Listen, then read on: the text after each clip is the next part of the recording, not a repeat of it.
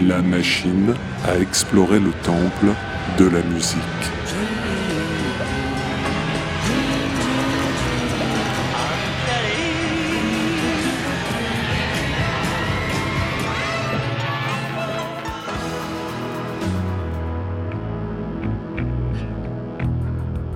Les titres phares des artistes méconnus, les titres méconnus des artistes phares.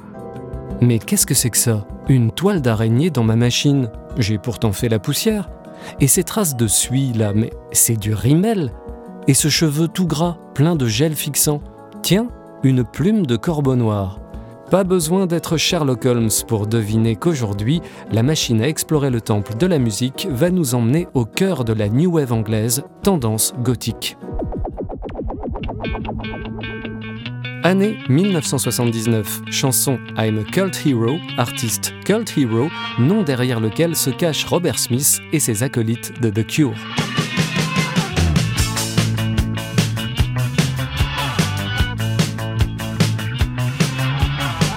Vous remarquerez qu'il n'y a pas grand-chose de ténébreux ou crépusculaire dans cette introduction, loin des standards torturés de la bande à Robert Smith. C'est parce qu'il s'agit d'une petite récréation, presque disco, qui date du tout début de la carrière du groupe anglais.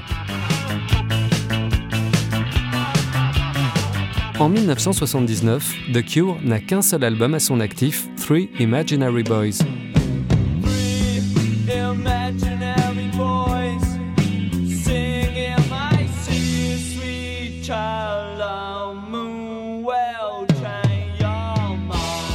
Mais déjà, des dissensions apparaissent entre le leader Robert Smith et le bassiste Michael Dempsey. Comme souvent en Angleterre, les petites révolutions se passent au pub. C'est là, dans la ville de Horley, que le leader de The Cure passe de plus en plus de temps avec Simon Gallup, alors bassiste d'un groupe appelé The Max Spice. Les deux amis souhaitent tester leur compatibilité musicale.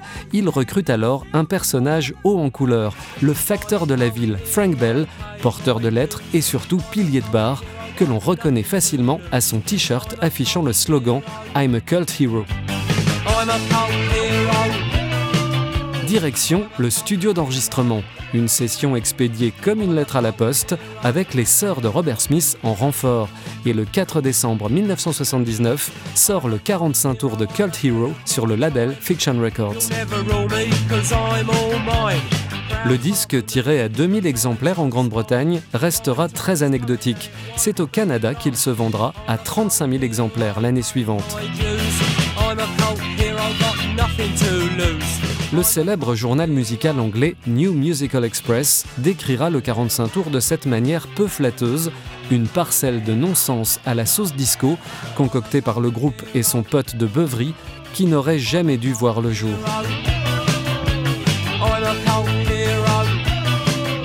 L'expérience aura permis à Frank Bell de connaître sa petite heure de gloire et à Robert Smith de recruter Simon Gallup, qui est toujours bassiste de The Cure à ce jour.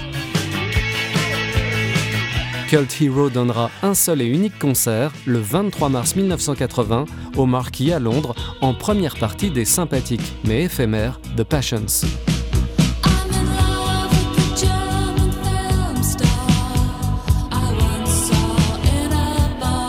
Des enregistrements live de I'm a Cult Hero et sa face B, I Dig You, de même que les versions studio, figurent sur la version deluxe de l'album 17 Seconds de The Cure, sorti en 2005.